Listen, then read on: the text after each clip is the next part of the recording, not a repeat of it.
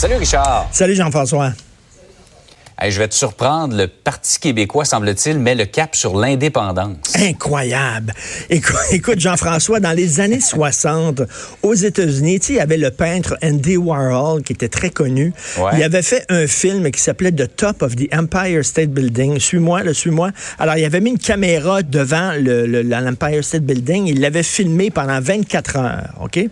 La caméra mhm. bougeait pas, il se passait rien. Le film était présenté dans des salles de cinéma. Et Andy Warhol, il disait qui est intéressant avec mon film, c'est que tu peux sortir, aller au restaurant. Quand tu reviens, tu n'as rien manqué.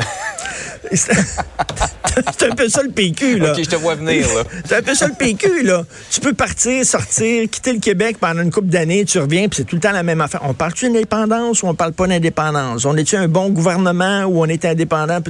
Écoute, on revient toujours au point de départ. Donc, on l'a entendu, là, tu viens d'interviewer le nouveau président euh, du PQ. Mhm. Alors, on dit, on va parler d'indépendance Écoute, ils n'ont pas vraiment le choix. Pourquoi? Parce que tout le discours nationalisme, défendre les intérêts du Québec au cœur du Canada, c'est déjà, c'est déjà assuré par la CAQ, qui est très nationaliste. Bon, très mauvaise semaine la semaine dernière pour la CAQ, mais on verra si les gens leur font encore confiance ici au Québec. Mais bref, tu sais, ce, ce terrain-là est occupé par la CAQ. Alors, il leur reste quoi?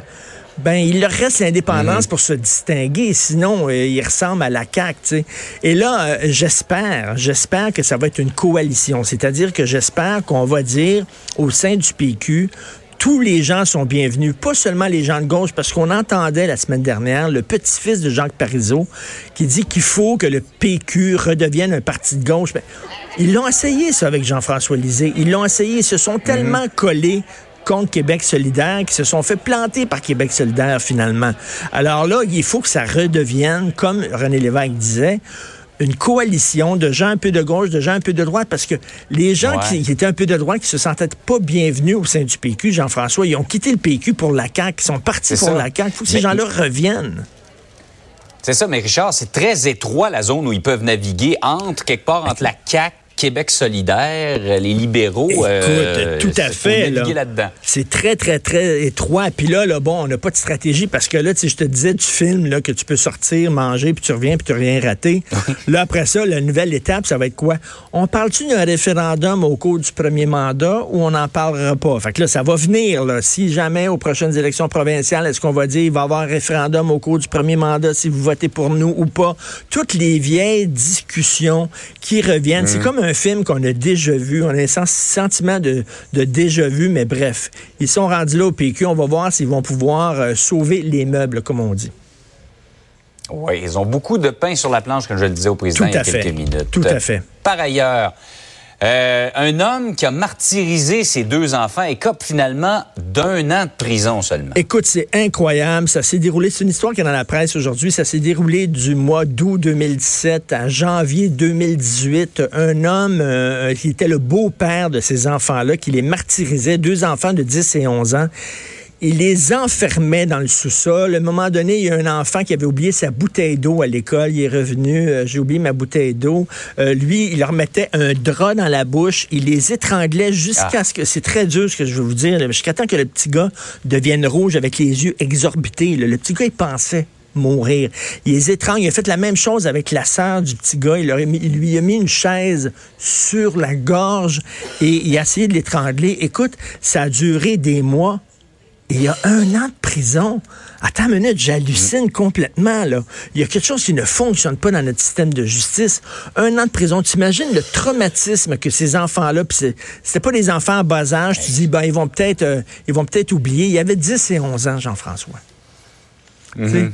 Et, je, me dis, euh, je, regarde la décision du juge, il motive ça en disant, euh, il relève le parcours difficile de l'accusé, son enfance marquée par l'instabilité et la violence. Ben c'est ça, mais écoute, je suis désolé, mais il y a des gens qui ont passé par des familles d'accueil, il y a des gens qui ont été, euh, qui ont été maltraités lorsqu'ils étaient jeunes, et ce n'est pas une excuse pour maltraiter tes propres enfants. Je suis désolé, mais il y a des gens qui sont passés par une enfance extrêmement difficile et qui ont été extrêmement gentils envers leurs enfants, qui ont été très corrects et se sont très bien comportés, ce n'est pas une excuse. Et ça n'a pas d'allure qu'on dit. Là, un an de prison et on connaît notre système. Hein. S'ils se, se comportent bien, il va pouvoir Ben sortir aux deux tiers de sa peine. Donc, ce gars-là va faire quoi? Huit mois pour avoir traumatisé pendant plusieurs, plusieurs mois comme ça ces, ces, ces, ces petits ces enfants. Je trouve ça incroyable. Il y a vraiment des questions. Et le pire, c'est que la couronne ne demandait seulement que 18 mois. Même la couronne, les, pro- Ah les procureurs de la couronne Ben oui. demandaient seulement que 18 mois de prison.